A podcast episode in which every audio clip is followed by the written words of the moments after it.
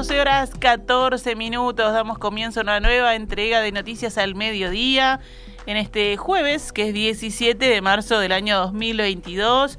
Buen mediodía para Fabián Cambiazo. ¿Cómo estás, Fabián? ¿Cómo estás, Gabriela? ¿Todo bien? Muy bien, muy bien. Muy bien, y comenzamos con el, último coletazo de una polémica que se viene arrastrando eh, por estos días que involucra a varios actores eh, del gobierno en el marco de lo que es la recta final de la campaña eh, por el referéndum contra los 135 artículos de la ley de urgente consideración. El presidente de la Asociación de Defensores Públicos, estamos hablando de Joaquín Gamba, aseguró hoy que desde el punto de vista del acceso a la justicia, Uruguay está incumpliendo tratados internacionales y efectivamente hay una justicia para pobres y una justicia para ricos. Entrevistado esta mañana en Perspectiva, Gamba planteó serias dificultades del sistema para poder abarcar y cumplir con todas las situaciones en las que la ciudadanía requiere acceder a defensores de oficio. Nosotros estamos alineados en cuanto a que Uruguay está incumpliendo tratados internacionales en cuanto no está garantizando el acceso a la justicia. Del momento que nosotros estamos diciendo que hay un gran porcentaje de audiencia de familia especializada en la ciudad de Montevideo, donde una parte, una de las partes están en indefensión, este, estamos denunciando una situación grave que según Gamba, entre el 80 y el 85% de los casos que se procesan a nivel judicial, sobre todo en materia penal, requieren asistencia de un defensor público. Se trata, dijo, de 300.000 personas al año que deben ser atendidas, según, según indicó el presidente de la Asociación de Defensores, por apenas 291 funcionarios. Gamba reconoció una realidad muy compleja en muchas sedes, sobre todo en las especializadas en familia. Además, en algunos juzgados del interior, dos defensores deben asumir casos y enfrentar a 12 fiscales, dijo.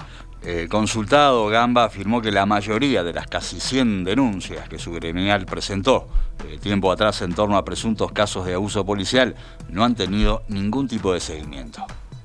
Al punto de que al día de, hoy, este, de acuerdo a lo que informa la Institución Nacional de, Derechos Humanos, este, Fiscalía no había dado respuesta de este, qué había sucedido con todas esas denuncias.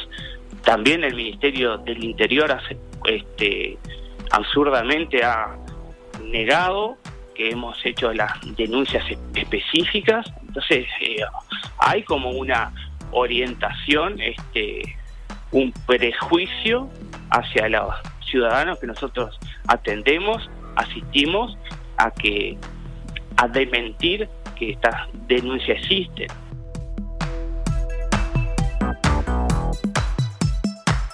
El presidente de la Asociación de Defensores Públicos dijo que la misma seguirá pidiendo mayores recursos en las instancias presupuestales. Además, dijo que se presentará una acción internacional ante la falta de defensores, una situación que indicó se acentuó en los últimos años con distintas leyes, por, ejemplo la ley de violencia de género, donde implicó un claro aumento de la actividad judicial y de la necesidad de defensores que no se crearon los cargos de defensores este, con la ley de violencia de género cuando se debió de crear este, evidentemente cargos de defensores públicos. Entonces, este, si aumentan las audiencias, aumenta la actividad judicial y usted este, son los mismos defensores los que siguen actuando, eh, cada vez la situación va a ser peor.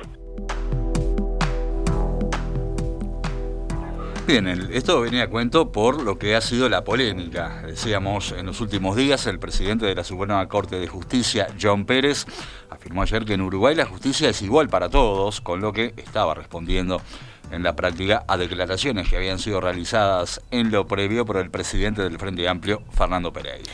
El lunes pasado, justamente durante una conferencia de prensa del Frente Amplio para presentar 50 casos de presunto abuso policial a partir de una denuncia previa de la Asociación de Defensores de Oficio, Pereira decía lo siguiente.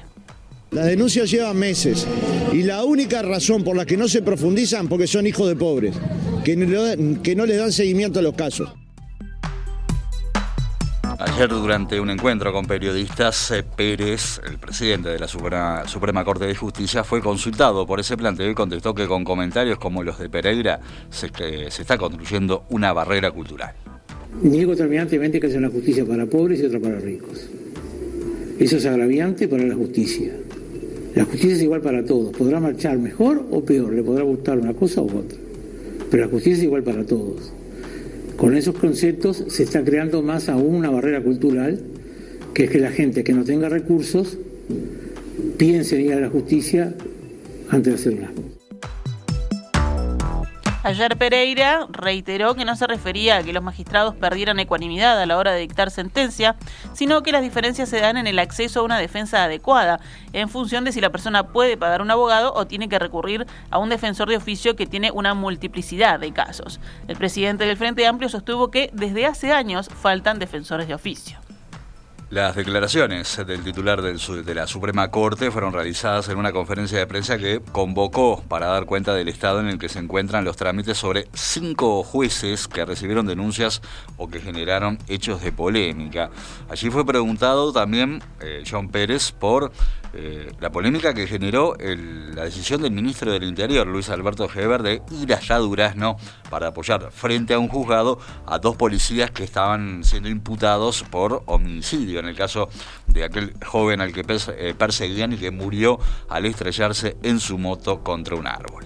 John Pérez opinó, para mí el ministro es una persona más, no creo que el juez se haya sentido presionado, ni creo tampoco que haya sido la intención.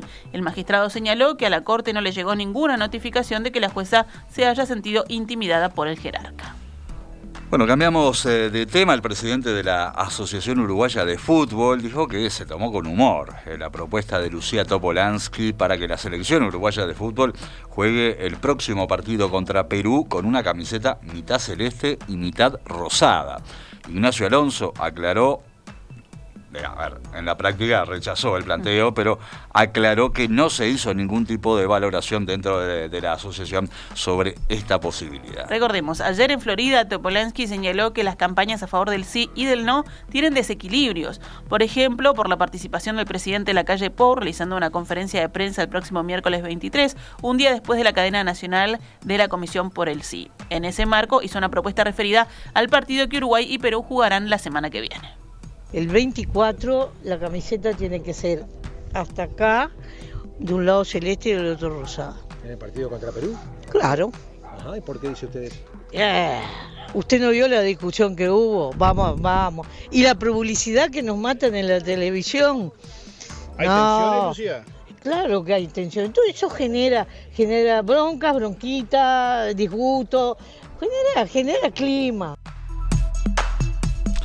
Bueno, la respuesta de Alonso llegó hoy. Tenemos la indumentaria oficial, que es un símbolo de la AUF y del país, y nosotros no vamos a acceder, esto lo dijo el titular de la AUF en declaraciones a Telemundo. Además, aseguró que ni Topolansky ni ningún dirigente que impulsa el sí ha llamado ni ha acercado una petición en este sentido. Lo hará anunciado por televisión. A nosotros no nos llegó ninguna carta, dijo Alonso. Sí, Topolansky había estado ayer en Florida, eh, es una de las máximas referentes del movimiento de participación popular, y estuvo en Florida en el marco de lo que es la campaña en favor eh, del sí. Allí eh, se hizo una actividad. Hoy va a estar, por otra parte, junto al expresidente José Mujica en, un acto en Pueblo Centenario. Pero en Florida, em, Topolansky consideró que las campañas respectivas del sí y del no tienen eh, ciertos desequilibrios, por ejemplo, como lo decíamos, por la participación directa del presidente de la calle Pou eh, realizando una conferencia de prensa el próximo miércoles 23, un día después de que el sí eh, se le haya sido asignada la cadena nacional de radio y televisión. Tiene que haber una cierta cuestión de equilibrios, afirmó Topolansky. Este, una, una cadena que será más o menos 7 o 8 minutos y una conferencia de prensa tendría que ser en todo caso de ese tiempo, pero no va a ser de ese tiempo. Entonces ahí ya tenemos un desequilibrio. También hay un desequilibrio que el presidente de todos los uruguayos tome postura. Eso no se había visto nunca en el Uruguay. En el gobierno del padre de la calle hubo un plebiscito importante que fue el de las empresas públicas y, y, este, y el presidente entonces no, no, no salió. Este, ni salió Sanguinetti cuando el cuando el voto verde, ni esto es una novedad que a mí no me gusta porque tuerce la balanza mal. Bueno, eh, esta noche la coalición multicolor va a celebrar un acto de cierre, considero un acto de cierre departamental aquí en Montevideo de lo que es la campaña conjunta en favor del no. Eh, en el referéndum que será, recordemos, dentro de dos domingos. El mitin tendrá lugar en la Plaza de la Bandera, en el barrio Tres Cruces, desde la hora 19 y culminará con un espectáculo artístico del cantante de música tropical Denis Elías, integrante también del conjunto de parodistas Cíngaros, campeón de esta categoría en el reciente concurso de carnaval de Montevideo. Exactamente, bueno, la parte oratoria estará a cargo de un representante por cada partido que conforma la coalición de gobierno. Estamos hablando de Beatriz Argimón por el Partido Nacional, el ministro Adrián Peña por el Partido Colorado, el senador y líder de Cabildo Abierto Guido Manín Ríos y el diputado del Partido Independiente Iván Posada. Una más del panorama nacional. Sí. Seis senadores del Frente Amplio presentaron en las últimas horas una solicitud de acceso a la información pública por el pasaporte que, según había consignado el semanario Búsqueda, le habría sido otorgado eh, desde el gobierno a Sebastián Marcet, un ciudadano uruguayo acusado de narcotráfico. El pedido fue presentado a los Ministerios del Interior y de Relaciones Exteriores por Daniel Caggiani, Charles Carrera, Alejandro Sánchez, Sandra Lazo, Sebastián Sabini y José Carlos Maya. Exactamente. Estos legisladores preguntan si efectivamente la Cancillería dio un pasaporte a Marcet y, de ser así, eh, piden que se remita una copia completa del expediente en el cual se gestionó y tramitó ese documento. Los senadores del Frente Amplio preguntan también si existía, al momento de iniciarse el procedimiento respectivo, la expedición de pasaporte, requisitoria de la persona y o notificación roja por parte de Interpol. Eh, búsqueda había consignado que Marcet se encuentra requerido eh, internacionalmente por la justicia paraguaya, justamente acusado de narcotráfico. Actualizamos a cuánto cotiza el dólar a esta hora en pizarra del Banco República. 41 pesos con 55 para la compra y 43 con 75 para la venta.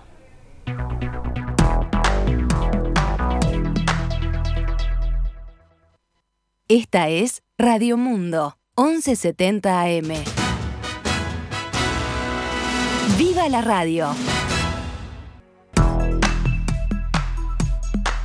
12 horas 29 minutos, nos vamos ahora al panorama internacional. Sí, nos vamos a China porque allí el presidente Xi Jinping ordenó este jueves proseguir con la política gubernamental de cero COVID eh, en un momento en el que el país se está enfrentando a su peor repunte de la epidemia desde lo que fue la primera ola, ya por 2019.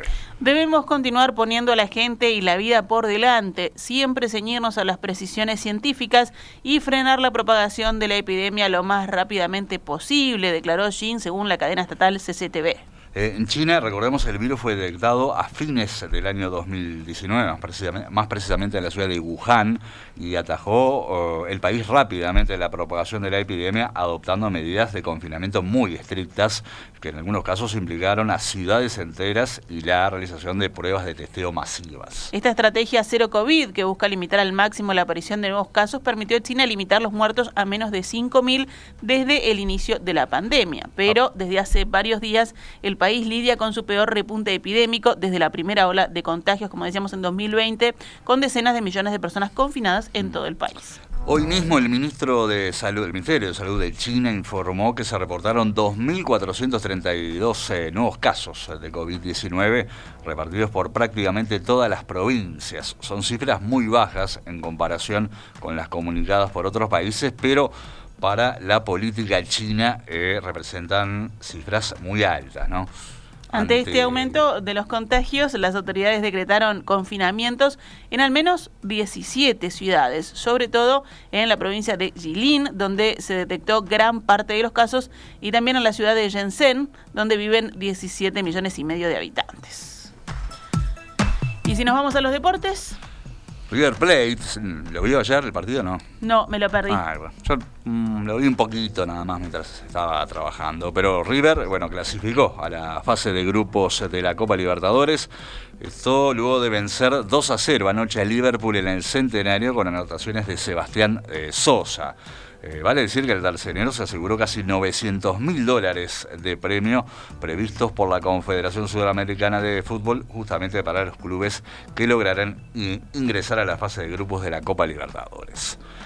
Atención con esto, Rentistas está a punto de ser declarado ganador del partido clásico que había perdido 1-2 en la cancha frente a Cerrito el fin de semana pasado por la quinta fecha del torneo Apertura. Eh, el bicho colorado tiene gran chance de salir favorecido debido a que el jugador de Cerrito, Franco Martínez, jugó aparentemente con la ficha médica vencida. Esos partidos que se ganan en el escritorio, ¿no? En las oficinas. Sí, se ganan en la liga, como quien dice, ¿no? Y además, nada menos que un clásico de barrio como este, ¿no? Eh, atención porque el campeonato uruguayo de la segunda división profesional va a estar comenzando el próximo sábado. La novedad es que en esta temporada los equipos van a poder volver a jugar en sus propios estadios, en sus propias canchas, porque recordemos la temporada anterior por temas de la emergencia sanitaria, la mesa de la segunda división profesional había definido que todos los partidos se eh, disputarán en el Estadio Charrúa. Y si hablamos de fútbol internacional, Villarreal de España y Chelsea de Inglaterra completaron ayer el cuadro de cuartos de final de la Liga de Campeones de Europa de fútbol, la Champions League. Villarreal sorprendió eliminando a Juventus de Italia, el que derrotó ayer 3 a 0 en Turín. Y Chelsea, el otro clasificado de la jornada, derrotó de visitante al Lille de Francia 2 a 1. Y si cambiamos de pelota, vamos a la naranja. Pica la naranja y hablamos de Bueno, Biguá perdió anoche 77-96 ante el club argentino Obras, pero el equipo uruguayo llegó a ese partido habiendo ya conquistado su pasaje a la siguiente fase de este torneo denominado Basketball Champions League Américas. Eh, había obtenido la clasificación el martes pasado luego de vencer 73 a 62 a Minas Tenis de Belo Horizonte. el próximo compromiso del club de Villa Villarreal ya por cuartos de final será ante el club argentino Boca Juniors el próximo 6 de abril.